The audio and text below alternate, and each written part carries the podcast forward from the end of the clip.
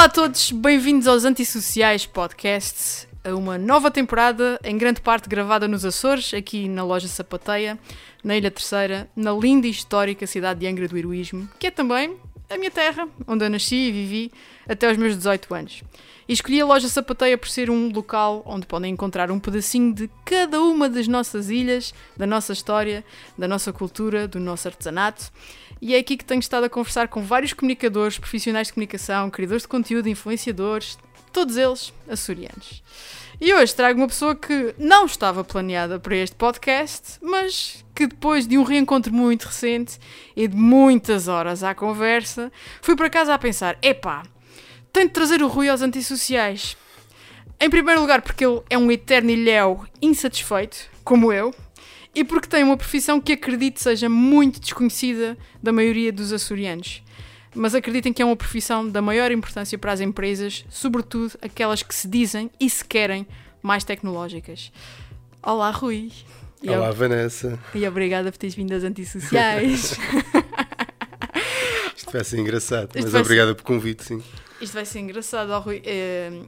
Obrigada, antes de mais, teres vindo até aqui para falares comigo. Vieste do Porto de Deu, portanto, uh, ainda fizeste uns quilómetros para vires aqui à sapateia. Uh, eu acho que tu tens uma história muito fixe, que, que, que não é nada linear. Aliás, em termos profissionais, até acho que é parecida comigo, porque não foi tipo aquele caminho certinho e foi isto. Exato. Uh, acho que temos isso em comum. Um, e, e, pá, e, e acho que foi muito por aí. Portanto, a tua profissão é uma coisa muito nova, muito recente destas novas tecnologias e pá, eu acho que faz, fez todo o sentido. Aquela noite nós passámos a conversar e assim: pá, o Rui tem que vir cá, ele tem que explicar a esta malta o que é que, o que, é que ele faz. E eu começo já por aí, uh, porque a tua descri descrição profissional no LinkedIn diz que tu és Product Designer na Mercedes-Benz. Podes explicar aí à malta uh, que nos está a ouvir o, que é que isso significa? Sim, antes de mais, obrigado mesmo pelo convite. Uh, eu também não estava à espera dessa. E pronto, vamos ver o que é que sai daqui uns bitites sobre o que é que é design e product design. Um, primeiro tudo, não é Mercedes-Benz, tem que ser Mercedes-Benz IO. E uh, isto também para dar um pouco de contexto aqui é que é Mercedes-Benz IO é uma sucursal da, da marca Mercedes, da, da empresa-mãe da marca é a Daimler, que passa pelo ou seja, especializa-se e foca-se muito na digitalização da marca em si, tudo que é produtos da marca, tanto para clientes finais, end-to-end, como para dealers ou sistemas internos. Uh, e estamos até agora um papel super importante porque era uma empresa grande, a Daimler si, uma empresa com 300 mil pessoas a trabalhar só para ela, em todo o mundo. E, e quando digo 300 mil pessoas, são 300 mil pessoas diretamente e, uh, e outras tantas indiretamente. E a Mercedes-Benz nasce em 2015 na necessidade de internalizar o conhecimento, um, também alguma. Mercedes-Benz IO. IO, sim. Uh, mas a Daimler em si também. E como a Daimler tem um processo muito burocrático, estava uma espécie de startup no meio do, da cerne deles, do, do ecossistema deles, para, para, realmente ficar responsável por essa parte. Também existem outras empresas, algumas dedicadas aos trucks e, e a, a outras partes da, da empresa. Nós, nosso foco é comunicação e e-commerce. E respondendo agora um pouco à tua questão, o que é que um product designer faz? Um product designer é aquilo que a gente diz na gíria, um designer de produto, ou seja, produto digital. Há aqui também a parte que normalmente é confundida com o design de produto uh, industrial. E posso fazer aqui um paralelismo fácil que nós normalmente a rir brincar sempre que somos técnicos de, de aviões em que temos que fazer a alteração ou, ou mudar um, um pneu ou um motor em pleno voo. Ok, o que é que isso significa na prática? Na prática passa por tomar decisões de, de optimização do produto ou de impacto do produto que tanto tem impacto na experiência dos próprios utilizadores, clientes, como também no próprio negócio. Uh, a comparação melhor que eu consigo fazer é uh, com o processo de, de impressão industrial ou a criação de um produto industrial. Okay. Aquelas máquinas das grandes empresas, elas uh, são, são tão eficientes e, e, o custo é tão grande mantê-las em funcionamento que desligar e ligar uh, é uma perca monetária enorme. É um custo muito grande. Um, custo muito grande. Então, um produto digital é a mesma situação. Tipo, uma loja online uh, tem que ser optimizada, atualizada sem que deixe de estar eh, disponível aos clientes. Isto porque é um produto que está presente em 47 países, eh, trabalha em diferentes hora- fusos horários e está sempre a funcionar. Não fecha. Não fecha, não fecha. O Facebook não fecha, o Instagram não fecha. Ahm, traba- todas essas empresas, ou seja, hoje, em dia no, con- no contexto digital trabalhamos no continuous improvement, ou seja, a opti- optimi- optimização contínua. E então é aí que entra um, um designer, um product designer que praticamente faz quase tudo o que é que um, um designer de experiência faz. A gente foca-se na experiência do utilizador, criamos a interface para que o utilizador ahm, interage, toda a experiência, seja a animação, ah, onde é que fica o botão, o texto que é definido para aquele botão, por exemplo, a cor, Mas isto também, estás a falar de uma experiência em website, por exemplo. website, aplicação. Nesse caso, eu estou-me a focar um pouco mais atualmente ah, em desktop, ou seja, experiência de websites, ah, mas eu tenho que estar preparado e- com- e com conhecimentos para lidar com experiência do carro, a interação com, com, com o tabuleiro do carro, não é? O, Com o software, não o é? software, sim. Com o próprio telemóvel, é- a forma como a gente tem uma experiência a nível de eh, mobile, seja ela app nativa ou, ou através do, do browser, tablet eh, e computador normal, ou mesmo um, um ecrã gigante por aí fora. O papel do Product Designer foca-se nisso, mas também foca-se também tem uma parte aqui super importante que é, é uma pessoa super importante numa equipa de desenvolvimento. Eu tenho que ter o conhecimento técnico dos programadores, tenho que me relacionar com eles, ouvi-los, pedir a opinião deles, eh, ter uma, uma colaboração muito intensa com os colaboradores, com os programadores, desculpa, como também com a malta de business. Pois. És quase ali um, um ponto de ligação entre a malta do business e a malta que depois uh, os, os developers. Sim, é? eu, uh, mas tem- acabamos por ter duas pessoas com dois roles, que os managers, os product managers e os product owners, que acabam por gerir um pouco mais essa parte mais técnica. Eu acabo por uh, dar um pouco mais de emoção à parte técnica. Seja, Tu és o artista no meio disto tudo. sim, Ok. o outsider, ou uh, o esquizofrénico, ou Ei, aquele gajo que é maluco, não é? Mas, uh, uh, Mas tu trazes um bocadinho a arte, não é? Sim, acabamos por dar a sensibilidade assim mais. quase como um psicólogo no meio disso tudo. Em vez de ser o vendedor apenas, eh, preocupamos sem saber como é que a gente pode atingir um determinado público-alvo, eh, seja através do copy, sabes, da escrita ou, ou, ou das cores. Sim. Os chineses interagem com o mesmo website de uma forma totalmente diferente, Diferente. dos árabes e dos, e dos europeus. Exato. E, eh, e é o mesmo website, o mesmo domínio. Como é que nós eh, juntamos essas, esses conceitos todos, requerimentos todos num só produto? É, é- é bastante complexo e complicado. Eh, o product design cá em Portugal ainda é uma coisa super recente, como tu disseste, mas já está, já existe já há muito tempo. Eh, mas é uma longa. Como eu cheguei a este role, é uma longa história. É uma longa história. É a minha segunda pergunta, porque, como eu te disse no início, como eu, como eu disse aqui no início, o teu percurso não foi nada, nada linear. Não. Não. foi tipo, eu vou fazer isto até o fim dos meus dias, é isto que eu quero. Portanto, tu, tu neste momento estás aqui em teletrabalho na, na terceira, hum, mas tu vives em Lisboa. Ah, andaste cá, andaste lá, estudaste em São Miguel, estudaste no Porto. Ah, como é que foi então o teu percurso até chegares onde tu estás hoje? Na, na Mercedes Quando é que queres que eu comece? I.O. Eh, Quando é que queres que eu comece? Não sei, porque tu supostamente disseste que nós nos conhecemos eh, em Ponta Delgada enquanto eu estive lá a fazer o curso Sim. de gestão. Ah, Sim, tu estavas lá nessa altura a fazer o, um, o curso multimédia e IRM. Dese- yeah, não, eh, estava num set de desenvolvimento de produtos multimédia. Mas se calhar vou começar um pouco mais por trás, porque tem muito a ver com o, ah, o que se passou aqui no Liceu de Angra. Ui, Ui, é. Eu, por uma razão, quando passei do nono ano para o décimo, decidi ir para a História. what? Yeah.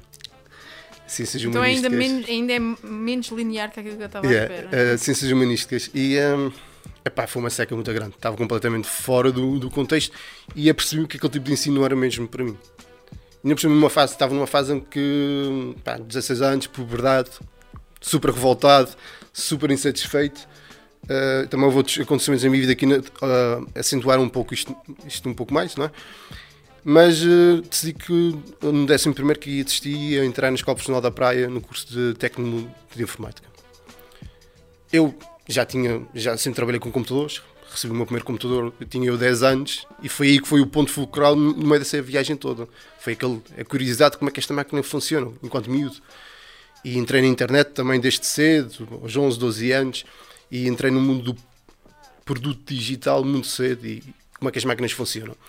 Na escola profissional tive a hipótese de me formar como técnico de, de informática, tive uma introdução à programação, em que realmente, pá, no meio daquilo tudo, uma coisa é montar um computador e perceberes como é que aquilo funciona, as opções, outra coisa é tu dás indicações ao computador de uma forma em que começas do zero e que, de momento para outro, pá, ao fim de algumas linhas de código escritas, tens um, um website, ou tens um jogo, ou tens um, um processo de gestão de sistemas ou uma base de dados, alguma coisa.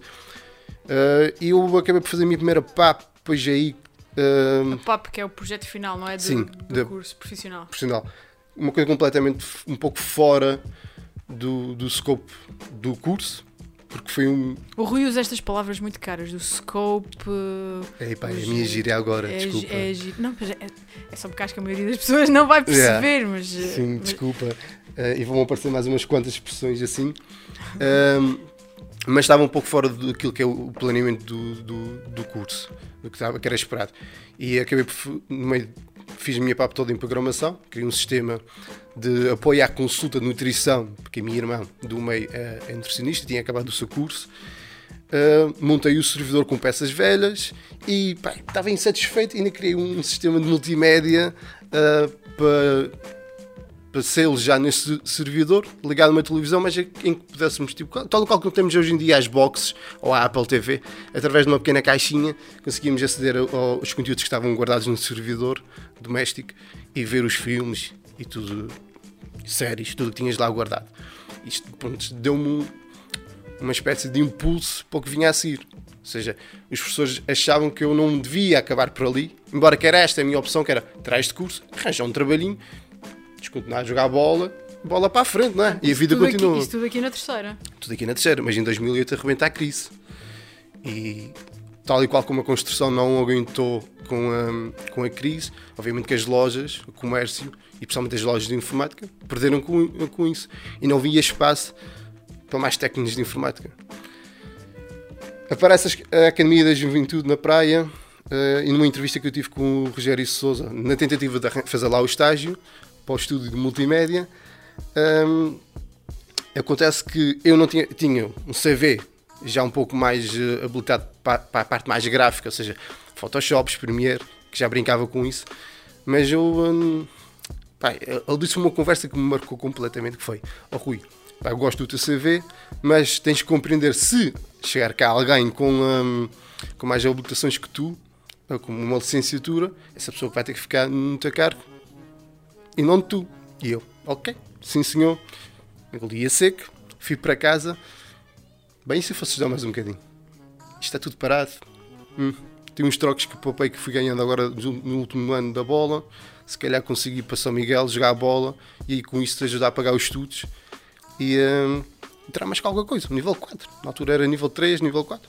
E é aí que vou para São Miguel para, para a CTM, onde tenho a hipótese de. a oportunidade de ser uh, aluno do Lázaro, nosso, nosso Lázaro. Sim, que também passou por este podcast. Já, exato, Lázaro exato. Um, e pronto, formei-me aí, aceleraram um bocado, as coisas agora depois aceleraram, aceleraram de certa forma. Um, eu, um, o set acabou por abrir-me novos horizontes, deu-me uma oportunidade de desenvolver mais a parte do vídeo, uh, do 3D e essencialmente o branding na disciplina do Lázaro, uh, que é engraçado, um, e acabei por me interessar um pouco mais pelo design. Entretanto, mas o meu foco era sempre engenharia de informática, que já okay. vinha com aquele background, e, e, eu comecei também a trabalhar por freelancer nesse ano, em 2010, e é aí que nós nos cruzamos na, na aventura da, da UAC, na Universidade dos Açores, e Tunidos, e Tunas, e sentado em pé, pronto, Ponta Delgada, é aquela cidade que também de certa forma marca-nos e marcou, a mim também marcou-me profundamente a Ponta Delgada. E, pá, e depois de Ponta Delgada, com a hipótese de ficar em RM, uh, depois de ter finalizado o SAC. redes e multimédia, Exato. que era o nome do curso. Uh, pá, queria mesmo era Engenharia de Informática, concorri para Coimbra, para o Porto e para Lisboa. E tinha um amigo nosso, meu, nesse caso, acho que também eh, deves conhecer o Caneco, que já estava em Belas Artes. sim, sei quem. Em Belas Artes, no, no Porto. e uh, ele tinha conseguido entrar através do set, porque eu também tinha feito o set. E eu, pá, por que não? Mandei-me para lá, numa vaga fiquei o eu e fiquei naquela bem. Tinha que mandar-me daqui para fora outra vez, siga. E no dia para outro mandei-me para o Porto, fiz design de comunicação lá. Belas Artes era um mundo completamente diferente do que, daquilo que uma pessoa está habituada, não é? Uh, sentes de certa forma um bocado outsider, Ok. porque aquilo é o mundo dos- das pessoas diferentes, as pessoas que pintam o cabelo, que, que pronto, dos góticos, há uma mistura ali de, de personalidades e eu era o jogador da bola. Sabes? A pessoa que vinha, sabes, com uma cena de jogador da bola. Não, para não, para não dizer que era também um bocadinho diferente, tu- tudo bem, na Universidade De- dos Açores tu vinhas já muito interessado pelo design, mas tu tinhas vindo, o teu background era muito de mexer na máquina, não é? De Sim. programação. Mas já na altura, sabes, nessa cena de aprender mais da programação e, um, e mexer na máquina, eu comecei, eh, através dos fóruns, a aprender a mexer no Photoshop para fazer as assinaturas dos fóruns, porque queria ser igual Aos eh, outros, aos outros, não é? E depois veio o vídeo, mas lá no fundo a coisa já estava in- intrínseca, porque eu sempre tive uma habilidade e um gosto para fotografia.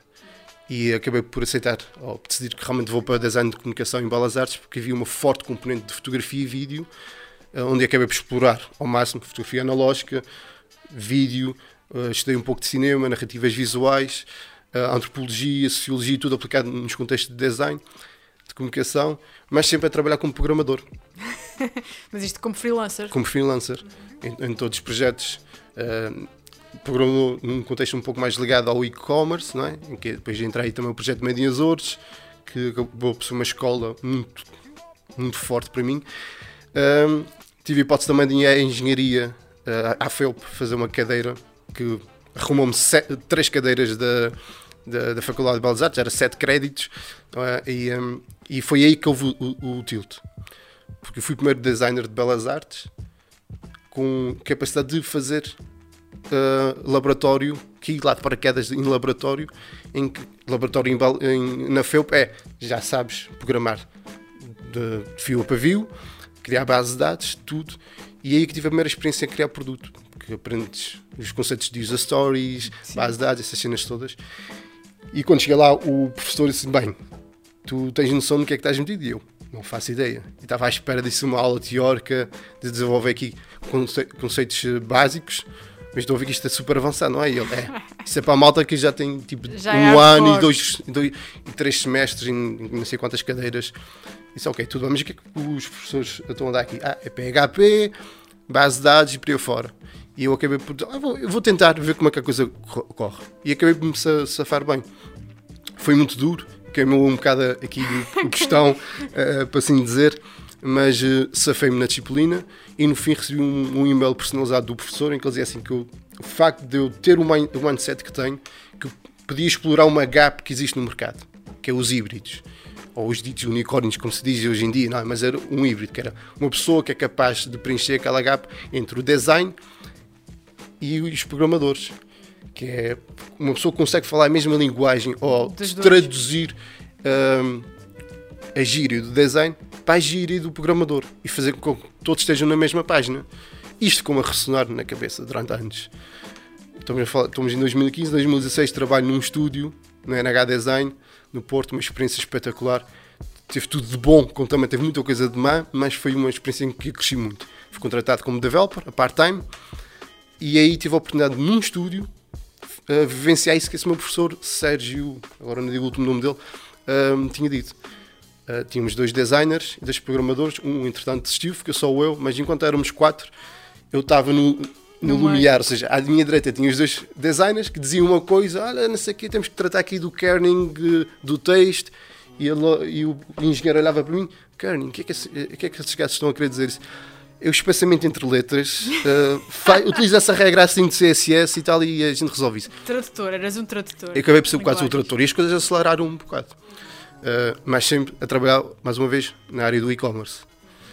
Uh, estive lá seis meses, depois decidi a minha vida. Uh, o projeto deixou de fazer sentido para mim, várias fricções que existiam durante, no desenvolvimento e na, na gestão do, do projeto. Projeto. Uh, depois aí entre outros projetos, Encontro Nacional, Encontro Nacional de Estudantes Açorianos, sempre em part-time a trabalhar para o Meio Açores, Folk Sim. Isto projetos como freelancer. Fazer Sim, sim, sim. Folk Azores, eh, entre outros. Uh, Em 2018 decido desistir do curso, com algumas cadeiras para fazer, uh, nomeadamente de desenho. Ainda hoje em dia é o meu tendão de Aquiles. Um, não se diz isso muito alto. Uh, venho para cá para a ilha, tento criar cá o meu próprio estúdio, a minha própria marca, mas com pouco empenho.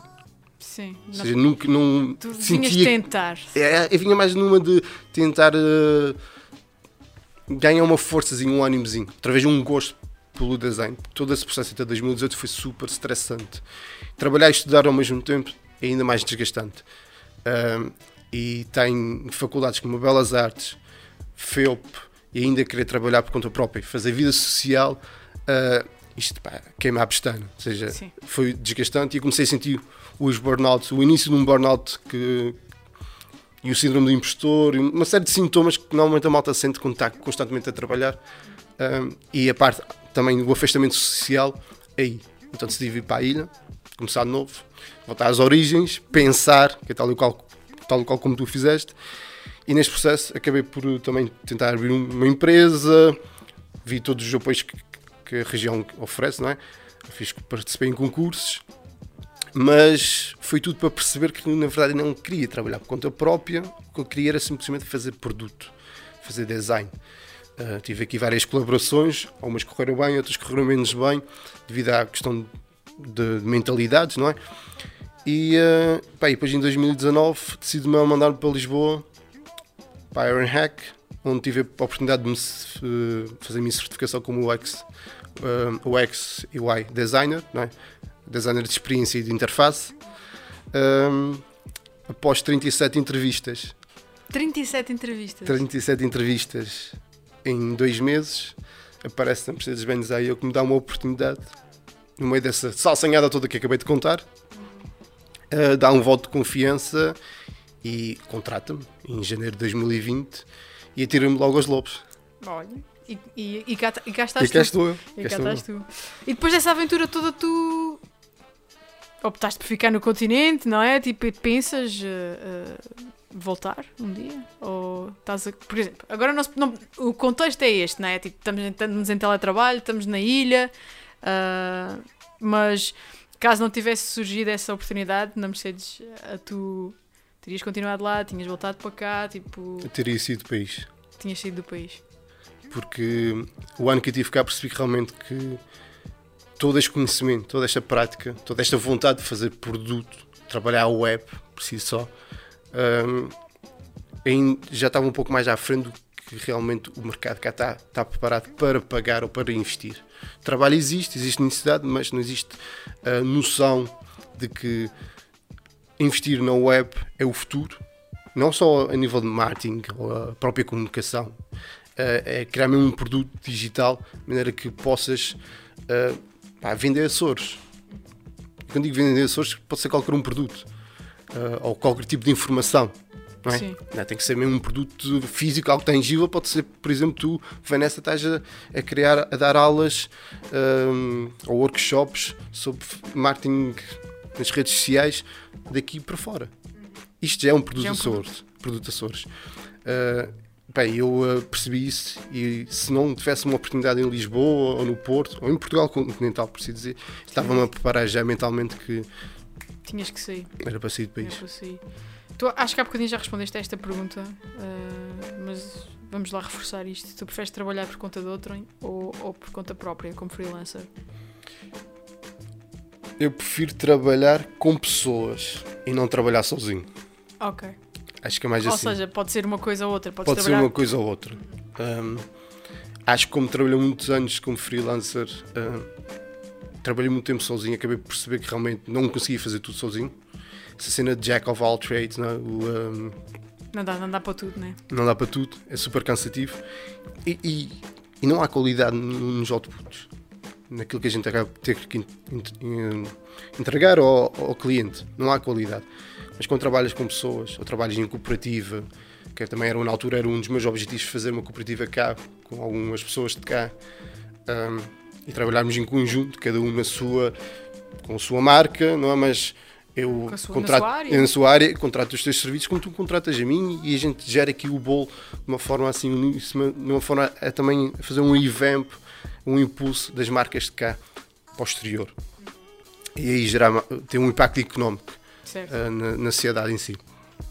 Mas eh, Mas para ti, então, tanto te faz desde que trabalhes sim, com, mas acho com que não, equipas. acho né? que não tão depressa não volto a trabalhar por conta própria. Ou se, Ficaste calejado. Hã? Ficaste- Fiquei um bocado calejado já. calejado. E acho que, pronto, isto também foi, foi uma caminhada muito dura e atingiu aquilo que eu posso dizer que era o meu sonho. Uh, voltar atrás agora vai ser difícil. Pois. Essencialmente, voltar atrás. E tu consideras isso um retrocesso? Se Não, não, voltasses não. a trabalhar como freelancer? Não, Não. não. Porque é possível. Tem, Sim. continua a ser uma opção em cima da mesa. Só que é o contexto onde- onde é que eu vou ser freelancer. E também não é um retrocesso voltar para cá e ser freelancer. Mas vai invalida eu, ou seja, ter que deixar de fazer produto. Porque a economia cá não está parada para fazer esse tipo de investimento. Já lá vamos. Mas posso ser eh, patrão de mim próprio ou freelancer noutra área qualquer. Sim, Isto é uma opção que está em cima da mesa. mas percebes? neste momento estás apaixonado pelo produto e é isto que queres. Sim, neste mesmo uma foca só esse. Mas há aqui outras coisas em cima da mesa que pode dar asa a outros projetos, não na área de design, não na área da comunicação, mas empreendimentos em outras áreas completamente diferentes. Acho que acaba por ser importante também termos Esta curiosidade sempre, não é? De estar. a- e, tipo uma espécie de hobbies completamente fora da nossa zona de conforto. Tipo, cozinha. Em vez de estar sempre com a mão no rato, pega numa faca. não é? Começa Depende, coisas. podes pegar na faca para cozinhar e podes pegar na faca para Para ser um serial killer também, é. sim, sim, mas sim. se, se esse for também o teu hobby, Mas também tem o seu design. User experience, esta faca tanto serve para. Exato, exato. Acaba por ser também um, pá, uma, uma série que era a Hannibal, não sei se tu Eu vi a primeira temporada. super psicológica, não é? Mas assisti lá um, um analista que, de, de serial killers que ele dizia assim: hum, ele tentava im- im- im- imaginar como é que era o processo de, do assassinato, é? do, do homicídio, e ele assinava sempre a conversa como este é o design do, do, do serial killer. O perfil. Este, não é o perfil, é, este é o design, é a assinatura dele, Ah, ok. sabes? E, eh, e acho que em qualquer uma das artes que a gente eh, tenhamos a oportunidade de exercer, temos todos o nosso design, a nossa assinatura. Oh, Rui, tu, tu achas que as empresas açorianas conhecem a utilidade que tem a tua profissão? Que é, que- qual é o teu feeling sobre isto? Obviamente que não. Eh, acho que, acho que a resposta é óbvia. Ahm, pá, pode existir algumas coisas, tipo empresas grandes como a SATA podiam beneficiar com isso, não é? Que acabam por ter terminais ou pontos de entrada, touch points ah, de comunicação com os clientes, como é, site de vendas, ahm, mas ah, acho que não há ainda uma. Não há esse mindset cá. Não há um mindset cá. Ou seja, o o mindset cá é fazer as coisas, resolvê-las sem pensar muito. Desenrascar rápido, Sim. rápido, rápido. Sim. Ainda não conheço muito o conceito de data-driven, ou seja, tomar decisões baseado em data, uh, fazer formulários, interagir com as pessoas, fazer questões de uma, de uma maneira que tu percebes, ok, este botão, a cor deste botão não é chamativa pa- para a conversão. As pessoas não, não conseguem finalizar o processo de compra de uma, uma passagem porque acham que este botão é, é para pedir ajuda. Que depois há um, um contexto aqui que é uh, o feature parity, que é a igualdade entre produtos e as suas features, as suas funcionalidades. Estamos habituados a uma qualidade em ferramentas como o Instagram, um, o Facebook, pá, grandes jornais, depende também do tipo de aplicações que o pessoal interage, mas os próprios dispositivos dos telemóveis acabam também de ter um pouco essa cultura visual. Depois entramos num site em que nada é organizado, nada é fácil de. E tu achas que isso é geral, assim, a nível Açores? Tipo, É. aquilo que tu vês dos, dos produtos de... Diz-me um, um- um produto ou um site de uma empresa que. Podemos começar pelo da SATA, que é fantástico, não é? Obviamente que não. Já não é SATA, é Azores É Airlines. dos Airlines aqui, e depois essa, essa questão, a Eu tive, mudança. uma, eu tive uma experiência péssima, eu não conseguia comprar o Eu tive bilhete. para comentar quando tu fizeste este. Eu este não conseguia pequeno- comprar o bilhete para, o- para o Lázaro vir cá. Não conseguia. Eu tipo, quero comprar o bilhete para o Lázaro vir cá. Eu não conseguia comprar. Eu tive bem à vontade, quase uma hora, para perceber como é que A funcionava o experiência é tão frustrante que eu também não consigo. O upselling, a tentativa de rever, revender-te coisas completamente ah, sem sentido naquele ponto Naquele da jornada do, do, do utilizador do, do, do cliente. Ahm, e depois são demasiados passos. A complexidade. O cliente por- fica frustrado. Yeah, eu, eu deixei de, de fazer essas compras e prefiro ligar a uma agência, se calhar pagar um pouco mais ou não, nem, nem me interessa. Mas a experiência que eu tenho com uma agência continua a ser superior do que fazer por mim próprio. Hum, é mau. É mau porque depois isto quer, quer dizer, é bom para a economia porque mantém uma cadeia de valor com vários pontos. Mas é mau para a empresa que a empresa podia ganhar muito mais se se Tivesse gerisse- uma experiência melhor na- Yeah. na, sua Sabes plataforma digital. que era praticamente o dinheiro ia diretamente a 100% para eles. Mas ainda há outra coisa aqui, que é, mantendo no foco na experiência, a SATA tem outro problema que é a experiência da jornada toda, ou seja, desde a compra do bilhete até o fim da viagem. Estamos a falar de experiência de aeroportos, Tudo, não é? de tudo.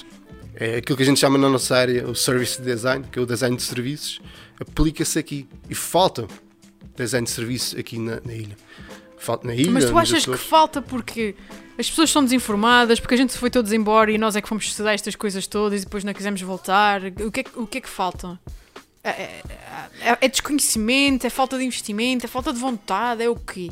Eu posso dizer palavrões aqui? Podes, neste, neste, neste podes. Falta cojones em falar dos problemas. As pessoas evitam falar dos problemas. As pessoas têm medo de assumir erros ou, ah, por exemplo, de.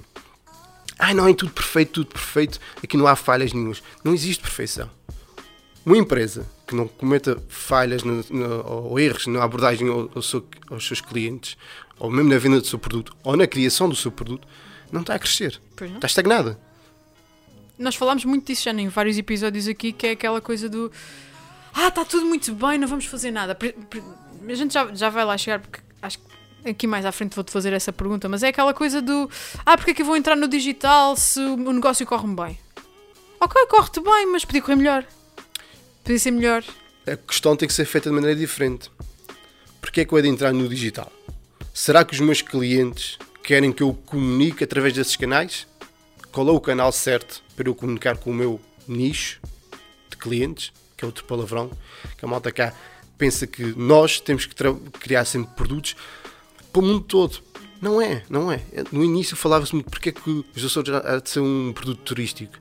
Não, é, não há praias como no Algarve principalmente dos continentais que faziam essa- a- a- este paralelismo e era um erro enorme. E cá caímos Mas na- também nessa altura os Açores estavam a ser marketizados como praia. como destino de praia. Outro erro. Outro erro. E na Outro altura erro. eu dizia a toda a gente: não, vocês não vão para lá fazer praia. Não sei quem é que vos disse isso. E depois eu olhava para os cartazes do turismo dos Açores e eu ficava tipo: ah, isto há coisa de 10, 15 anos. 10, 15 anos.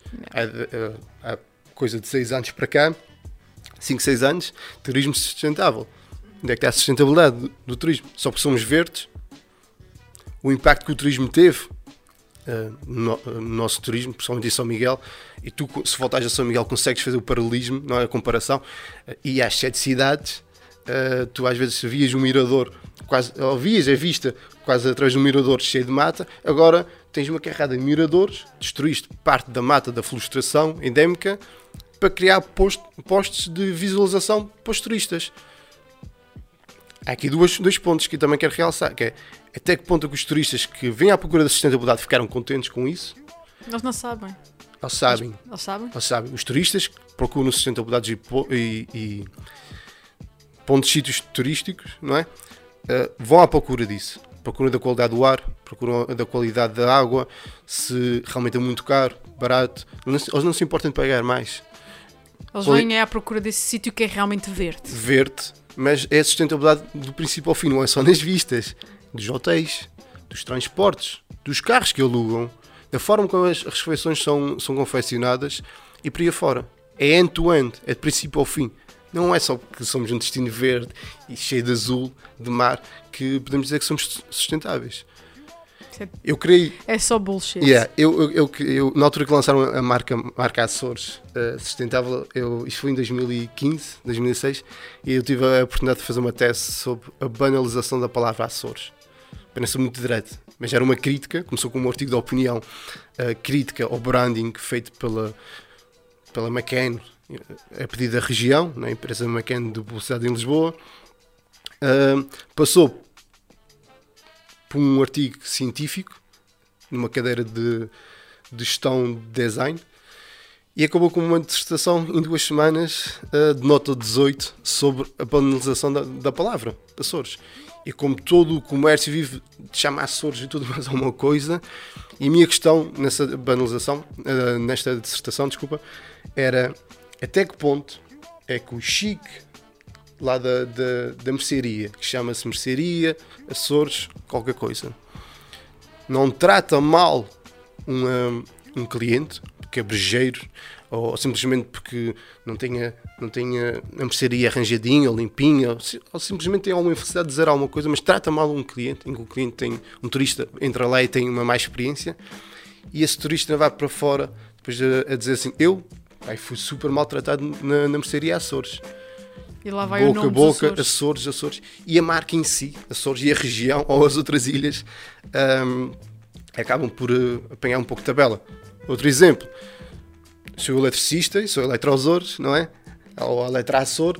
Um, e, uh, e tenho um spotzinho online e, pá, e tive um azar que em, em tratar mal um cliente, ou seja, fui demasiado caro, o serviço que eu prestei não, uh, não ficou aquém das expectativas do cliente e o cliente depois nas suas reviews, a Electraazor ou a Electraçores uh, faz péssimos serviços ou, corresponde, ou não corresponde às expectativas ou é demasiado caro. Pronto, o review pode ser aquilo que for, mas a ressonância da palavra Azor Ou Açores, não ou é? Açores Fica. Fica, não é? E, a temos gente- muitas e marcas. Agora estamos na internet, fica mesmo. Fica mesmo. E temos muitas marcas Azor, Açores. Um, aí vi outro termo, agora não preciso dizer, mas isto é uma coisa que pronto, eu quero partilhar publicamente também este, este estudo. E, e eu continuei a fazer a minha análise, porque agora cada vez temos mais marcas Azores e preocupa-me este, este impacto. Que também é sustentabilidade, já num ponto de vista mais macroeconómico. E Exato. que pode pá, de um momento para o outro podes dar cabo de uma marca grande, e já aconteceu, há, há exemplos disso nos Estados Unidos, de algumas regiões que, tipo Wisconsin, todas as marcas, todos os serviços acabavam com, com a coisa Wisconsin, que era para, para mostrar a localidade do, do Onde serviço. é que foi feito? É aqui, Yeah, veio yeah, porque, pronto, temos a Remax em Wisconsin, mas temos a Remax Los Angeles. Mas eles, São a Remax. É a Remax, mas vamos dizer que é sempre Wisconsin. Ai, não vou mais ao Wisconsin porque eu fui maltratado lá numa imobiliária qualquer. Bem, ainda bem que a sapateia é sapateia, não é sapateia Açores ou Azores. Distin- dis- mas diferencia-se, sabes, afasta-se desse, desse contexto. E, e- é bom. Também dá um toque, porque podes contar a história da sapateia e dá um toque de. Está-me a faltar o termo em português, mas dá um toque um pouco mais único aqui à- à- ao estabelecimento, ao negócio, tal qual como fizeste a a introdução da sapateia, de uma forma um pouco hum, pá, bonita, daquilo, do meu ponto de vista. Hum, Tens de contar um pouco da história e consegues desenvolver mais isso. E falta contar histórias nos negócios cá. Não, não há sequer essa Que isto é preocupação. outro. Sparklezinho, não é? Tipo, os toppings em cima do nosso gelado ah, da, da marca. Sem história, tu não consegues criar uma marca decente.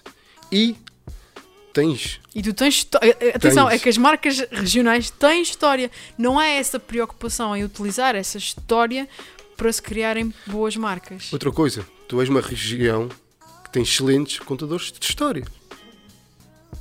E aí, porque é que as marcas, e agora vamos um pouco atrás à questão, porque é que as marcas, os empresários, não recorrem aos escritores, sejam eles profissionais ou não, e eh, os criam uma ajudar. história, ajudem. Se a gente também precisa também de trabalho, ou se calhar precisa de um incentivo, eh, e só nós, num, num contexto completamente global da região, eh, teríamos um. Epá, íamos- víamos a nossa economia a crescer.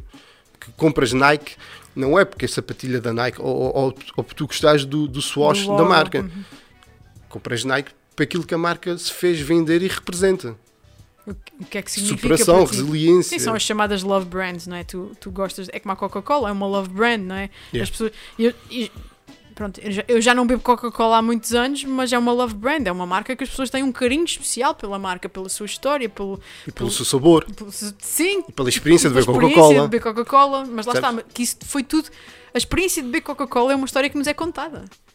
Que nos é contada. Porque tu muitas vezes bebes Coca-Cola e tu estás-te a cagar, não é? Mas tu apetece-te uma Coca-Cola por a história que tu conheces. Por, pelo sabor, pela frescura, pela bolha, por... Exato. É isso, é uma boa história. Tu bebes com Paulo, porque eles agora estão a vender a marca como uma frutologia. Dedicamos os nossos cientistas, contratamos cientistas para garantir a pureza do nosso. E a nossa nosso- fruta é muito nossa boa. fruta, é a fruta portuguesa é portuguesa. 100% boa, não sei o quê, eh, sustentável por aí fora. Pá, isso- há, vários, há, várias keywords aí que depois ficam a ressonar na cabeça. O que assim, que marcas como a Sata, que Agora é, é Azores on- online. Que é para quando sair este episódio não virem agora já nem sei mais nada. É aí, é aí, que, é aí que, eu vou, que vou dar o meu comentário final. É esse: é o problema da SATA, que será sempre SATA para mim, ahm, mudou demasiadas vezes de, de nome. E quem é que mudou o nome? Foi as diferentes administrações que acham que pá, não, o que a gente precisa mesmo é fazer um revamp, é, é- é mudar aqui as coisas. Ok, tudo bem, muda-se o nome, muda-se a gestão, parte da comunicação do destino, mas a gente depois esquece de o resto, que é o ponto mais fulcral e que nos marca mesmo, que é a experiência. E é assim que eu quero acabar a responder a tua questão, que é tu podes fazer o marketing, podes contar histórias, mas as pessoas que passam ou entram num avião ou, ou quando entram num site e acabam por sair do aeroporto, eles vão ter uma palavra a dizer em relação à experiência deles. E isto é que depois vai- vai-te fazer querer voltar Voltar. ou não. E, e voltamos a tocar outra vez no ponto da SATA. É, tal e qual como a SATA, eh, eh, tal e qual como a TAP, desculpa, é a nossa companhia bandeira. É que nos permite entrar e sair de Roma. É a nossa acessibilidade. E todos os caminhos vão dar a Roma. E todos os caminhos, no nosso caso, passa pela SATA a maior parte das vezes, não é? Certo, certo, é verdade. Agora vamos àquela pergunta mais, que é mais pessoal, que é. Eu se calhar já, já sei mais ou menos a, a resposta à pergunta. Mas eh, o que é que tu mais gostas em relação à tua profissão? Resolver problemas. Hum, e o que é que tu gostas menos? Escrever documentação. Hum, há muita gente que se queixa disso. Ou seja, É chato de comentar, está feito, porque é que eu ainda tenho que escrever como é que fiz isto? Isto é quase como um advogado.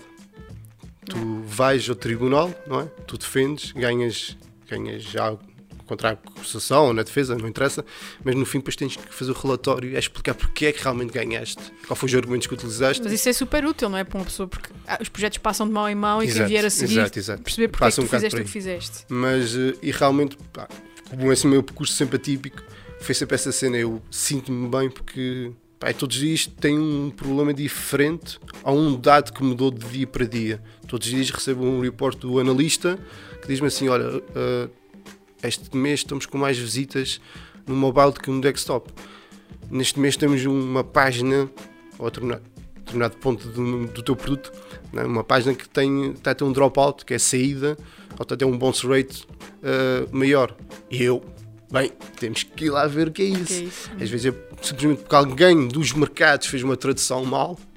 Às vezes eles vão ao Google Translate, é verdade, isto acontece. Acontece, acontece, é é? um facto. Um, e fazem uma, uma, uma- como eu digo, é a tradução de papel químico, é um, do inglês para as palavras um, da língua deles, seja, tipo, por exemplo, dinamarquês ou australiano, esquecem-se de dar um toquezinho mais local, para tornar a coisa um pouco mais eh, próxima dos clientes. Uh, é esta cena, esta, este, não, há- não há uma rotina, Não há. percebes? E acho que é aí que eu me sinto bem. Parte da documentação é a parte chata, mas, Mas que alguém tem que fazer. alguém tem que Há fazer. sempre uma parte chata nos nossos trabalhos. Há sempre. Por Yeah. mais que a gente goste Pá, deles. e há reuniões, reuniões, reuniões, reuniões, reuniões. Pá, não, não falemos sobre isso, porque com a vida de nós para casa, acho que houve um abusinho. É. E era isso que eu te ia perguntar assim. E isto do teletrabalho, porque tu agora estás aqui, já aqui há sete meses, que estás cá na terceira. Desde junho. Sim, mas vieste para casa em março, como nós todos, em março do ano passado, eh, quando foi o primeiro lockdown. Uhum. Ahm, tu, tu gostas disto do trabalho remoto? Preferes escritório? Como é que, como é que estás a, a lidar com isto? Como eu trabalhei muitos anos como freelancer, como já disse, detesto trabalhar sozinho, acho que respondo a parte Da pergunta. da sim. pergunta. E fiquei com este trauma. A cena de, que- de eu querer deixar de trabalhar de freelancer e trabalhar numa grande empresa, uma empresa com pessoas, era o que eu estava farto de trabalhar sozinho. Ou seja, nem- não tinha que ser Mercedes-Benz, ou, ou pedisse uma agência ou um pequeno estúdio, mas que tivesse pessoas em que juntos pudéssemos tipo, fazer algo bom. Sim. Isto também está um pouco relacionado com aquele com o facto de eu ter jogado bola desde miúdo. Estás e- habituado à equipa. Yeah, equipa, ao balneário. E deixei de jogar bola em São Miguel e passei a fazer parte de um grupo de forcados. Simplesmente porque queria fazer parte de um, de um grupo grupo. eh, durante uns meses. E por aí fora. eh, é mais essa cena. Eu estou a adorar estar cá, Mas, mas já estou a começar a testar. Estou a adorar porquê? Porque realmente temos uma qualidade de vida do caraças e poder trabalhar por um sítio onde dá-te capacidade económica para gozares a vida cá isso é, é, um bom. É, é, bom. Até para o facto de estás a trazer dinheiro de fora e injetares dinheiro cá também, Também é é, um pouco altruísta para ti, sentes-te bem com isso. Ah, pá, e começar a trabalhar às 7 da manhã, em horário alemão, acabar às 3 da tarde e em pleno verão poder de- usufruir das 3 e meia até às 8 da noite do sol, pá, eu adorei estar cá durante o verão. Tu começas a testar, porque já estou a ficar um pouco cansado e aí já é a cena mais cultural das pessoas. E vou dizer isso sem problema algum. Existe muito pessimismo cá na nossa sociedade.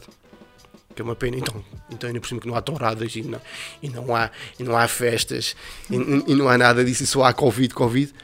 No vinho negro não sai da cabeça das pessoas. Não, mas sabes que eh, e isso tem sido uma discussão recorrente lá por casa. Ahm, isto está a fazer mesmo mal às pessoas. Tá. O terceirense é, é um, um povo festeiro, é um povo folião. Não ter... E empreendedor. E empreende... e é verdade, é- mas dentro do empreendedorismo e do folião, não é? Sim. Ahm, lá está, somos bons contadores de histórias, blá blá blá, toda essa parte. E isto está a fazer muito mal à cabeça das pessoas porque tu não tiveste festas a maior parte do ano passado. Aliás, a última festa que tu tiveste foi o Carnaval o ano passado. Sim. E depois não houve festas de verão que são super importantes Não para as nossas touradas. pessoas. Não houve touradas. Não houve Espírito Santos. Não houve nada. E as pessoas este ano não tiveram outra vez O carnaval. festa, o carnaval. E isto deixa-nos tristes. É assim, a mim não me deixa muito triste, nem sequer era tipo que nós passámos muito Mas tempo longe. deixa-me, deixa-me. A mim deixa-me triste porque eu vejo os outros tristes. Não, mas deixa-me, que eu adorava o carnaval. Pois, mas Eu também tu és do Porto. Esteu, pronto, no Porto Esteu vive-se o carnaval se calhar de uma forma mais intensa do que eu vivia, Sim, porque, sim. pronto, Sim, e eu se bem fiz parte, cheguei a sair mais uma vez no bailinho, mas fazia parte das comissões. Uh, tive uma, uma ligação muito forte à Associação Cultural, sempre toquei música, Uhum. daí também o Espírito Santos, porque é uma filarmónica, Filarmónica. uh, vive é desse- desses eventos. As festas, pronto, já participei em diferentes festas, já, já, já, fui mordomo, uh, já, já, sim, já fui mordomo, já, já participei em- como voluntário, como já toquei com a Tu já viveste a experiência, Só me falta ser presidente da junta. só falta, só falta, só falta. Mais ou menos assim. Eh, mas acho que, tipo, há dias a Eduardo e o Paulo fizeram uma, Eduardo Mendes, fizeram uma peça sobre o impacto do carnaval, o facto de não haver carnaval. E, e- e havia lá um dos, dos, dos locutores, dos entrevistados, que dizia que perde-se muito no, com o carnaval eh, a parte cultural, crítica, crítica de, de social. social. Mas acho que esse momento, os nossos bailinhos servem muito para Sim, fazer sim. essa sátira, essa E o crítica pessoal social. relaxar um bocado, rir-se, dá aquela gargalhada, mais nuns, menos noutros, e por aí fora. E eu, os músicos também têm necessidade de praticar música. Eh, Alguns deles, se calhar, estão a bater mal porque, pá, Houve- eu, eu posso dizer, por exemplo, e isto foi antes ainda do, do verão, foi antes de eu vir para cá o verão passado, ah, quando foi anunciado que não ia haver São Joaninas, não ia haver festas, não ia haver nada. E o meu pai, que é uma pessoa bastante recatada e reservada, numa das conversas telefónicas que eu tive com ele, ainda estava lá fora, ele disse-me assim: Epá, Vanessa, esta terra anda triste, triste, triste, triste, triste. E para o meu pai, para uma pessoa como o meu pai, que é muito reservado e não se exprime assim desta maneira, ter uma conversa dessas. E tu pensas, isto já foi há quase um ano. yeah. Uh, imagina como é que não está a cabeça das pessoas agora, que já passou praticamente um ano, sem festa, sem folia. Acho que as pessoas de fora não têm noção do, do, do- do quão importante isto é Yeah, para com nós. medo, né? com um momento instável, alguns se calhar até perderam o emprego, outros não, porque sentimos muito e o, governo, e o governo também acabou por. ah, Atenuar. um dos é? dois governos acabou por atenuar, não é? Porque estamos em fase de passagem, mas, eh, mas sim, as pessoas caçam, se já vi- viam com medo, com esta situação, ainda ficaram com mais medo do exterior. Até, até se calhar com alguma certa quesilha, raiva, que foram Tu eles não- que trouxeram. Tu não, te, yeah, tu não te sentiste quando vieste para cá aqueles, aqueles primeiros dias do ah, ele veio para cá, ele deve ter trazido o Covid. Ai, teu pequeno veio para cá, ai, o que é que ele vai fazer para cá? Ele vive lá fora, vai trazer Covid. Yeah, As pessoas- inicialmente. as pessoas- eu, Inicialmente. senti, eu senti isso. Mas disse eles, já veio duas vezes com o piaça no nariz, eh, deu negativo, por isso eh, faz o que tu quiseres. Sim, e respeito da também a gente não precisa de andar mandar linguados até o esófago, Sim, por isso está sim. tudo bem. Exato, exato. mas, eu, eu- eu- mas eu, de certa forma, acabei por cumprir os meus 15 dias. Parte, familiar. Os meus pais já, já têm uma certa idade, tenho uma avó camada com 96 Sim, anos. tiveste todos os cuidados. Acabei por ter os cuidados da mesma forma, nunca parei de trabalhar. Uh, ia tomar banho fora de horas, ou seja, a partir das 7, quando já não havia ninguém. Uh, geri isto de uma forma também maneira que evitasse O contacto com- a, com a- eles. a- esses feedbacks. Mas muita gente acabou por brincar comigo, de certa forma. Mas pá, eu uh, já tenho a bolha fechada. Sim. Vim preparado, sabes que eu vinha para cá, tinha que criar uma bolha, a pele de foca, uh, para esse tipo de comentários e todo o tipo de, de abordagens. Tu és um gajo que, que- que pensa muito sobre estas coisas, não é? Tipo, ah, agora vou mudar, a minha vida vai mudar. Como é que as pessoas vão reagir? Como é que vai ser? Como é que, como é que eu vou reagir àquilo que pode vir, este estímulo que vem daqui, que vem dali, que vem dali? Sou muito analítico, Pois. demais, demais, às vezes. Essa cabecinha nunca para. Não. que, Que é um problema. É um problema, sei. É um problema. Diz-me uma coisa, a tua empresa já, tinha, já trabalhava remotamente antes desta, desta Em pandemia? Portugal uh, tínhamos pá, 5 dias por mês para treinar. Ok, mas havia, ou seja, que dava mais ou menos uma vez por semana, né? Sim, uh, podíamos tirar os. Podíamos só tirar 3 dias seguidos, acho eu. Tinha- mas tinha- uh, eles obrigavam-nos sempre a ir ao escritório. Uh, nos escritórios da Alemanha, em Berlim e Stuttgart, eles têm carta verde. Podem, O Tuga é podem tramado. ir, podem não ir. Yeah, o sim. Tuga é tramado. É. Uh, o Tuga, no início, cá em Portugal era um assim também, segundo consta, mas houve depois casos de abuso. Hum. Que depois, uh, pá, se tiverem que. Pronto, por uns pagam os outros, Sempre assim. mas uh, depois da pandemia já não vamos, uh, não vamos continuar em Em full remote? Não. Eu também acho que a minha E o modelo híbrido é uma coisa que está ainda em discussão. Eu já li estudos que dizem o modelo híbrido não é fixe. Ou é, uma, ou é, ou é carne ou é peixe. Ahm, Eu acho que depende das pessoas. Eu Acho que Pois, tem é que haver as essa pessoas. fle- flexibilidade, não é? Eu podia trabalhar em casa e trabalho bem em casa, mas gosto de estar no escritório. E há pessoas que, pá, principalmente lá em Lisboa, aquela malta que tem as viagens até ao trabalho longas, pá, acabam por beneficiar estar em casa porque dormem mais, não é? E, e acordam na hora certa para o trabalho. dão- não tenho que descontar aquela, aquela hora para a viagem até. até sim. Que devia fazer parte das nossas horas de trabalho e não faz. Na minha empresa, por acaso, faz. Faz, olha. Por acaso faz. Eles já têm esta atençãozinha de, de contar com uma hora de trabalho. Ah, mas quebra na produção, porque é uma hora de trabalho em que estás a movimentar-te para o trabalho e não a produzir. Ah, mas depois temos uma questão que é: nós somos. É esperado que cada colaborador seja autónomo e que trate da sua agenda. Sim, desde que apresente o trabalho, está tudo Temos que cumprir 40 horas ah, semanais. Mas podemos tu é que geres. Sim, mas temos que esticá-las até às 50. Podemos esticá-las até às 50. Gerimos entre a janela das 7 da manhã das- às 7 da noite. E isto Ai, é uma coisa que entrou Deus. agora, que foi mesmo para. Se eu tivesse que fazer, começar às 7 da manhã como tu começas. Eu começo às 8 da manhã e, já, e para mim já é um bocado tipo, ai meu Deus. Eu não começo todos os dias às 7 da manhã, vamos ser honestos. Ah, pronto, está e bem. muitas vezes começo Mas, às 7 mas da é manhã, lá fora mas. eu começava ainda- às 10 da manhã. Exato. Eu chegava ao escritório às 10 da manhã, pronto, fazia até às 7. Aqui, de repente, Yeah. dou por mim não- em- a- a fazer às 9, não é? Porque também quero beneficiar um bocadinho do, do E, final almoça- do e dia. almoçar já às 10 e meia da manhã. Pois, que- para mim almoçar ao meio-dia já é esquisito, Pois, pois. imagina. Mas acho que foi. Eu, eu, eu preparei um mês antes de vir para cá. Pensei nesses cenários, internet, como é que seria, como é que seria, precisava de uma secretária, Tu trouxeste material teu de, cá- de lá para fora para cá para uh, o? Acran, que a O empresa uh, nos emprestou para levar para casa, Uhum. e o material todo que eu tenho, uh, tanto da empresa como o meu, Uhum. uh, que tinha lá, trouxe para cá. Mas não vim, não vim super carregado. Não. Não, vieste lá Porque a ideia era ficar dois, três meses e depois voltar. Não, não esperava ficar esse tempo todo. E vou ficar mais tempo ainda do que era suposto, mas. ah, pá, É o que temos, é o que é o que é, é o que é. Olha, mas voltando a falar dos Açores, porque. hum, E agora vamos voltar outra vez à comunicação. Eu sei que tu és muito crítico disto tudo. Ah, mas. Deixa-me deixa já aproveitar o comentário. Ser crítico não quer dizer que sou ah, Não quer dizer negativo. seja mau, Ou que exatamente. seja pessimista. Pode ser construtivo. Ah, e pode não ser construtivo também. Mas é o facto de eu não tenho problema de falar sobre os problemas, de apontar para os problemas. E espero que alguém, pelo menos esteja a ouvir, possa tirar alguma coisa, mesmo que diga assim, oh, esse gajo está a dizer algum, uns bitites aí, Esse gajo Não está a dizer. sentido. Não, não faz sentido isso não faz sentido dizer. Mas que vai ficar a fazer ressonância mais tarde ou mais, cedo vai perceber, ok, realmente temos que começar mais a preocupar-nos com a experiência do que propriamente quantas contas ou quantos posts metemos no Facebook Hum. por dia ou, ou por mês. É, é daí a que vai as minhas críticas. É, acho que as prioridades estão um pouco Alteradas. Yeah. Mas é por falta de conhecimento das pessoas, pessoas. não é o facto de serem estúpidas, não, não existir ah, pessoas cá capazes de exercer. E Achas conheces- é que depois as pessoas que sabem depois são barradas de alguma forma para que não haja essa progressão? não é a economia pequena, ou seja, o empresário tem medo de gastar dinheiro porque não sabe qual é o dia da manhã. Quando é que vem a próxima pandemia? Uh, se, não seja já, se vem um processo ou se vai passar tipo um mês sem, sem, o, sem clientes. sabe? Existe este medo de Claro. gastar dinheiro cá, existe. Mas também existe falta de conhecimento estratégico onde, onde aplicar o dinheiro. Pois, mas essas pessoas também não estão cá. é o que eu estou a dizer. Por exemplo, a minha próxima pergunta tinha, tem a ver com, com o arriscar no digital, na comunicação digital. Há muitas empresas hum, açorianas que se recusam a, a ir para o digital comunicar. Não é? Porquê? Sim, há o Faço porquê. essa pergunta, porquê? Eu acho que é por medo.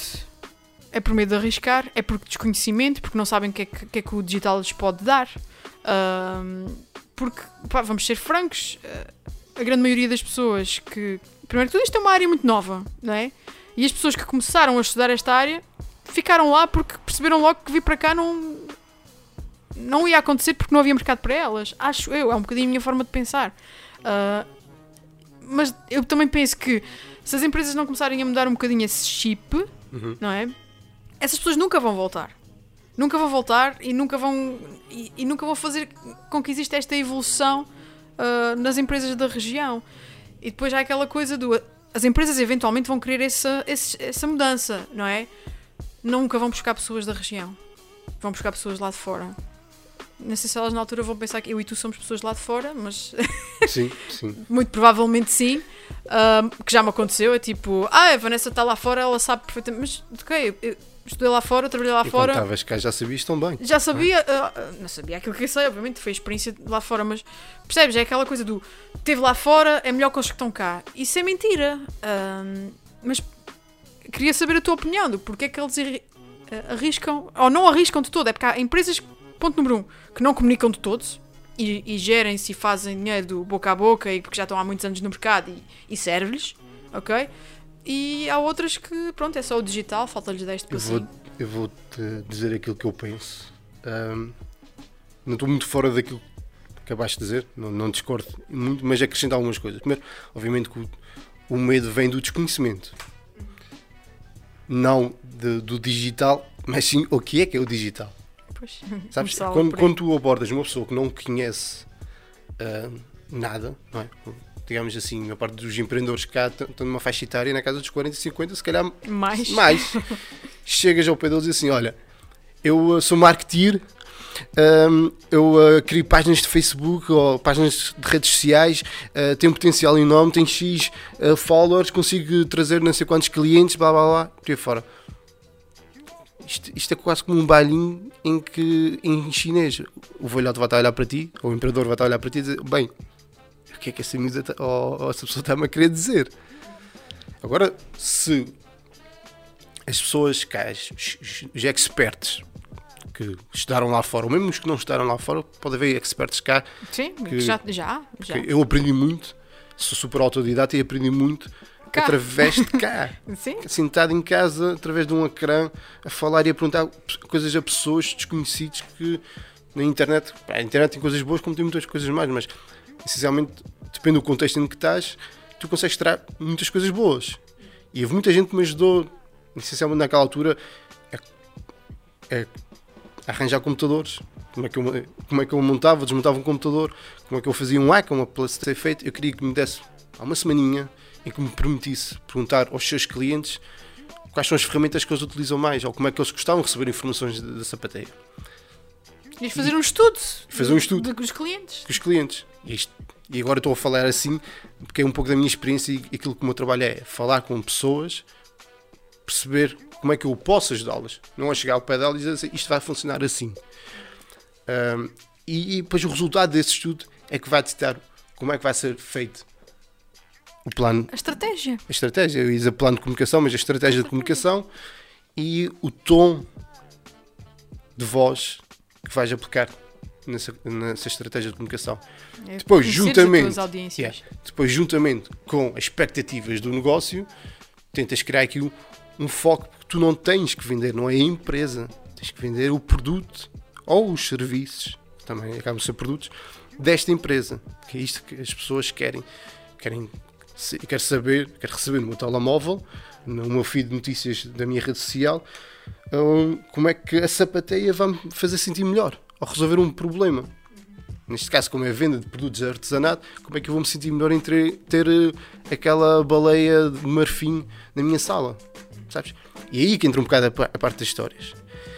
A minha crítica acaba por ser isso, é nada disso acontece. Acontece tal e qual como eu te disse, e sabes muito bem que é, Olá, eu sou marketeer, ou sou designer de comunicação, eu faço posts nas redes sociais, eu gero páginas de redes sociais, pronto, está bem. Mas o que é que eu ganho com isso? Perguntou o empreendedor. E a pessoa, ah, Ganhas ah, followers. followers e, e mais clientes vêm cá. Sim, mas já vêm poucas pessoas, já andam poucas pessoas pela cidade. Como é que eu vou ter certeza que eh, vêm pessoas cá? Pois não há fase de medir o offline. Consegues medir o digital, mas, não ninguém se lembrou de, de medir o, uh, o offline. Eu continuo a ver, sabes, um método tradicional ainda com, com um grande impacto aqui no nosso nicho. Rádio, o outdoor, o jornal. Mas mais um problema, como é que medimos a retenção deste, deste meio de comunicação? Ninguém se lembrou ainda de pensar isso. Não, nem- Lá fora ninguém. já se faz essas coisas. Já se tens faz. outdoors assim. Usa este hum, código de desconto e visita o nosso website. E tem X% de E desconto. tu ficas a perceber o, re- o return, não é? Do Yeah. resultado que aquele outdoor teve na, na, na- comunicação e no negócio no fim do dia. Ou seja, as coisas não podem ser vistas de uma forma, sabes, única, ilha, silo, não é? Mas eh, tem que ser mais como uma espécie de, eco- de ecossistema. E tu, agora que és uma menina da- Apple, deves perceber como é que os ecossistemas funcionam, não é? Ele tinha que meter esta. Isto é-. Para contextualizar, eu estou a usar Apple, iPhone há uma semana e tal. Não foi porque o Rui me convenceu, mas foi porque o Rui me falou de uma app que é Clubhouse. E nós não vamos falar da Clubhouse aqui, senão a gente Já ficava... ninguém aguenta falar da Clubhouse. Não, não, e nós temos que avançar para outros temas porque o programa já vai longo. Mas eh, ele está a fazer este comentário porque eu, eh, eu sou uma Google fangirl e, e um bocadinho por causa do Rui agora tive que comprar um iPhone. Mas pronto. eh, Desculpa. nós- isto é uma conversa para a gente ter em off. Para a gente ter em off. Hum, a gente está quase a chegar ao fim da entrevista, Rui, mas eu, eu, eu queria perguntar-te isto porque hum, acho que tu há bocadinho falaste-me da qualidade de vida que tu tens a viver aqui e a trabalhar para fora. Tu, tu alguma vez, depois de acabar esta merda toda de pandemias e cenas, ah, se tu pensas voltar para os Açores, ah, ou mesmo abraçar um projeto cá, ou vir para cá trabalhar em full remote, ah, como é que tu vês o teu futuro nesse sentido? Pá, eu eventualmente vou acabar por vir para cá, mais cedo ou mais tarde. Eh, e quando digo mais cedo, eh, estou bem à vontade à espera de uns 25 anos para aí. Ah, ok. Ou seja, eu é quando, saí, quando saí daqui já, eu já tinha o objetivo de passar pelo menos 10 anos fora. A pandemia trocou umas voltas e deu uma oportunidade de voltar cá num outro contexto que, tá, que realmente é o meu contexto de sonho, que era trabalhar remoto de cá para o mundo. Consegui realizar isso no primeiro ano em que saí daqui e tive uma oportunidade de trabalhar numa empresa grande. Eh, este objetivo feito, tudo é possível. Agora, sabemos que a vida dá grandes voltas e pá, Nunca não- foi, não, não deixas a porta fechada, a porta está sempre aberta e as oportunidades. Eu sou uma pessoa por impulsos. Ou seja, És doido, pronto. É, apetecia-me estudar para São Miguel, fui estudar para São Miguel. Apetecia-me ir para o Porto, fui para o Porto. Apetecia-me ir outra vez para Lisboa, fui para Lisboa. Pá, É há impulso- uma análise. É, é- é impulsos ou é instinto? é instinto. Ah, O instinto é que, São eh, coisas acaba diferentes. por dizer que estás a fazer o. eh, o coisa- instinto acaba por ser quase paternal. Vai, meu filho, estás a fazer a bem. fazer a coisa Yeah, certa. estás a fazer a coisa certa. Sim, sim, Dá- sim. É a aquela vozinha que Yeah, mas a cabeça é que é maluca, sabes que não para. Ah, pá, n- não fez portas a nada. Ah, acho que pá, dificilmente vai aparecer alguma coisa porque trabalho muito no backstage e também não comunico bem, ou não faço questões sequer de comunicar, dizendo às pessoas aqui- aquilo que eu faço. Agora toda a Eh, gente vai ficar a saber, Rui, Não há lamento. problema nenhum. Ah, mas dou-me um bocado de valor à, à privacidade deste meu trabalho. E também o meu percurso como designer de comunicação sofreu um backlash por causa disso. Mas também, Sim. pronto, fe- acabou por fazer sentido. Estás chegando feliz, agora. Rui? Estou. Ótimo, é isso que interessa. Queres saber também o que dizem os meus olhos? não, eu não sei. Vais chorar? Não. Se eu puxar por ti, choras? Não, não. Ah, fogo. Insensível, insensível. Não és nada, não és nada. Coração de pedra. A rocha? Não és nada, não és nada. Digas besteiras. Bem, vamos a chegar ao fim. Eu tenho aqui uma última perguntinha para ti. Que é muito em relação a este, a este, a este ponto que nós temos em comum de termos andado, andado perdidos em, num ponto ou outro da nossa vida. Ah, e provavelmente vamos voltar a estar. Acho que faz parte das Acho nossas personalidades. questão. Sinto falta deste, De- deste vadiar, de andar sim, perdido. de andar ro- roaming, não é? Tipo, roaming, yeah. estás- Wanderlust. Wanderlust, yeah, tipo, assim. ok, estou perdido, mas será que estou? Ou será que estou a Não. repensar a minha vida? Ah, mas pronto, nós em pontos da nossa, da nossa vida tivemos isso em comum. Ah, provavelmente vamos voltar a lá estar. Se é que já não estamos. Exato. Portanto, no nosso caso acabou por correr tudo bem e a nossa vida está Eu, a- orientada. eu acho que não é? faz parte mesmo para andares um pouco perdido. Porque num processo que sabes que é visto, sabes com o tempo passado em vão. Eu, eu, eu vejo que não, eu, eu acredito, que- eu prefiro acreditar que não, porque todos os, os momentos em que eu disse, epá, estou um bocadinho perdida, preciso fazer um reset, foram momentos que coincidiram em vir para a terceira. Exato, como não é? Uh, Deixa-me pensar na vida. introspeção. E foi, introspeção e foi aqui que eu encontrei sempre a solução para o problema. Nunca foi longe de casa. Foi sempre em casa que eu encontrei a solução para o problema. Eu, eu- vou depois coisas de maneira diferente. Ou seja, eu encontrei a solução para o problema fora de casa, mas vindo para casa para perceber qual era o próximo passo Exato. ou qual era a direção que eu devia tomar a seguir. Ah, e, e isto aconteceu várias vezes e veio a de acontecer inúmeras, porque a parte de sermos ilha é que parece que temos aqui esse porto de abrigo, não é? Sim, é E, verdade. eh, tu podes é- voltar para o, para o teu cantinho do céu onde está Porque é tudo que- bem. Então porquê que has de ter medo e não sair daqui? Pois. Que é esta a questão que às vezes eu posso deixar aqui ao, ao pessoal, é porque é que tem medo de sair daqui? Isto vai estar sempre aqui, sempre. Tipo, isto é uma espécie de nosso presépio. Ahm, Fica preservado no tempo. exato, quase, exato. é? E tu podes ir e voltar e estás tá sempre em casa, percebes?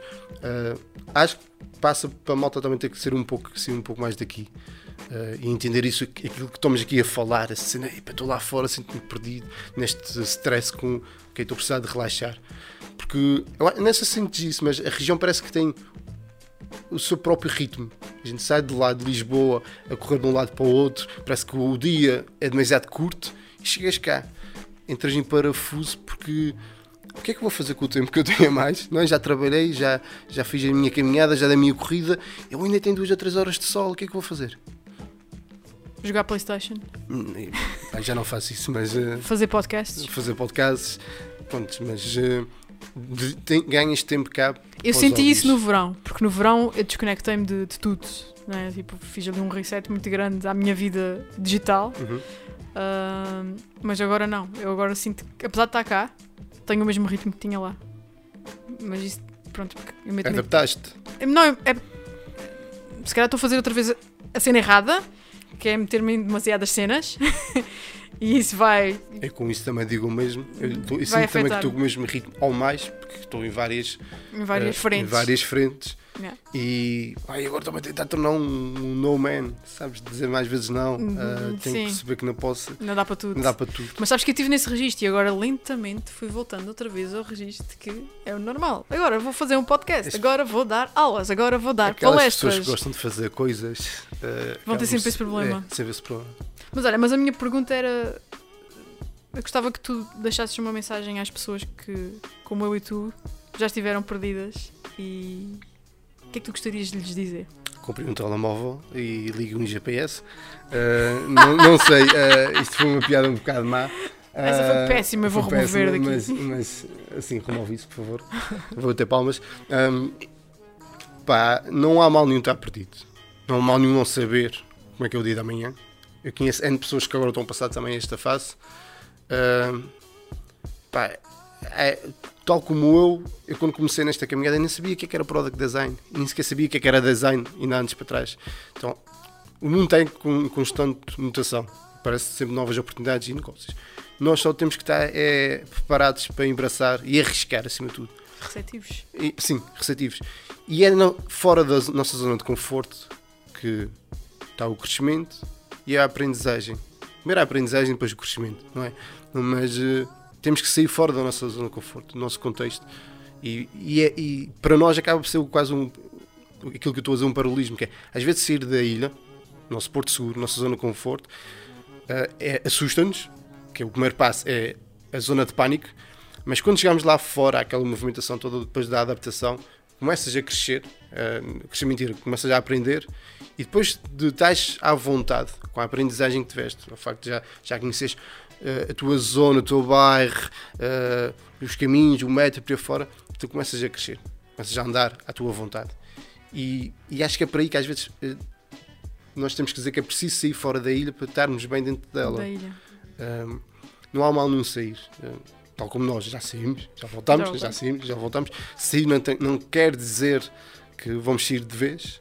Pois não. Isto não, hoje em dia não como que vais para a América hum. e a gente nunca mais te vê. Ah, só daqui a 50 anos não. quando te reformaste. Não, não é assim. Felizmente não é assim. Eh, eu faço questão de, e voltando agora a apontar o holofote para mim, de poder trabalhar num sítio onde me dê essa liberdade para voltar cá sempre que eu sentir necessidade. Isto é um dos meus objetivos, é estar sempre num contexto em que eu possa ter controle sobre isso. Uh, mas obviamente as pessoas têm que sair da sua zona de conforto. Uh, tive que ir para muito longe, tive que ir para muito longe para aprender, crescer, tornar-te uma boa profissional, uma boa pessoa, se calhar também, não é? Uh, eu gosto de pensar que sim, mas. Depende do contexto, não é? Da, da, Deve daquilo... haver pessoas que discordam. Exato, exato. Faz mal. Eu acho que és uma boa pessoa. Tu conheces aqui. Põe isso em questão, mas. Eu sou muito bitch, ah, tu sabes. No outro dia, tu, no outro dia mandaste-me uma mensagem que me fizeste mansplain. Eu disse: Don't mansplain me, Rui. Yeah. yeah. Sou muito bitch. E, epá, e acho que é isso. Não tenho medo de sair da zona de conforto. Também para a gente finalizar um pouco. Não tenho medo de, que eu podia filosofar sobre isso. Fazias, fazias mais uma dissertação. Yeah, quase. Uh, é, não tenho medo de sair da zona de conforto. Acho que é lá que, que a gente tem a zona, a oportunidade de crescer e tornar-nos um pouco melhores como pessoas ou seres humanos aqui neste, neste, neste planeta. Um, e, aí, e às vezes por sair da ilha passa por isso, porque não tenho medo, que hoje em dia podemos ir e voltar. A ilha vai estar sempre aqui à nossa espera. Duas vezes ao dia, se calhar. Sata deixar, pronto, fica a dica. a Sata agora, patrocinador oficial dos antissociais. Yeah. Não, não é, não é. Pronto, enfim. Olha, Rui, chegamos ao fim. Yes. yes. Doeu alguma coisa? Estás bem? Não. Ótimo, fixe. Cansado de falar. Estás cansado? Falei, falei um bocadinho mais. um bocadinho? Parece que estou a fazer maratona. Yeah. Olha, hum, olha, ainda bem que me deu esta luzinha e que disse: Olha, vou convidar o Rui, porque acho que esta conversa merece ser ouvida por mais pessoas, mais pessoas daqui, sobretudo. Hum, espero que tu também tenhas gostado. Sim, gostei, por acaso. Foi engraçado. Agradeço imenso ter eh, essa oportunidade também. Ótimo. Uh, não acho que as pessoas cá estejam muito uh, abertas ou interessadas mas, em ouvir não, aquilo. Não interessa, sabes? Porque uh, mesmo que, que seja só uma dizer, pessoa. Porque, já fizeste a diferença na vida de uma pessoa. Eu penso sempre assim: basta um. Sim, sim. Basta um. Se tu pudeste fazer Yeah. essa diferença na vida de uma pessoa. E, e- e- e sabes que a longo prazo tem planos para esse tipo de, de abordagem e acho que aquilo que estás a fazer é essencialmente importante para esse tipo de, de impacto. Ou seja, não é, não precisa ser direto, não, a pessoa, o pessoal não precisa ficar maluco como eu de, de momento para outro assim, "Epá, eu vou, Agora vou! vou, agora vou para Lisboa, olha, olha, olha, estou farto, olha, vou, para- vou para a Roménia, uma cena assim, não. Ahm, mas que fique lá a sementinha, dizer, pá, yeah, se esse gajo do Porto Judeu conseguiu trabalhar para a Mercedes, acho que qual- qualquer um de nós, de Raminho, de Algoalva, de São Mateus, ou- agora estou a dizer nome- assim, freguesias ou calhas, Não é impossível. não é impossível. E o futuro, se calhar, da região ou dos ahm, profissionais da região passa por aí. E se calhar há aqui uma oportunidade também do governo criar também uma plataforma em que permita as pessoas ficarem cá, sediarem-se cá.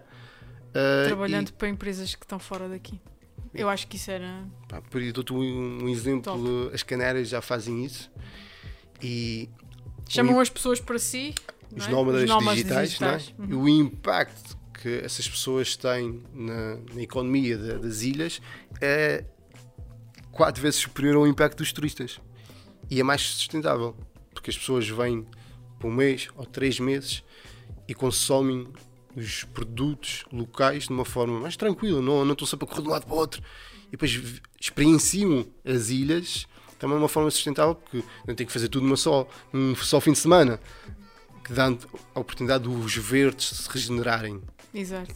Se não sei se estás a entender Estou, bem. estou, estou, estou a perceber. É um mercado, é um novo mercado e é, É um uma novo oportunidade mercado. para as ilhas. Para as ilhas. E, é- é- acho que passa por aí. Por isso, fica Venham. aqui. 5 cêntimos. 5 cêntimos, fica a dica. E o Rui fez isto de graça, malta, atenção. Estas dicas todas foram de graça. Vão à borla. Bem, Rui, vou-me despedir. Obrigada por teres vindo até cá. Obrigado, eu. Um, quem esteve aí desse lado, ouvir, muito obrigada também. Voltamos num próximo episódio dos Antissociais.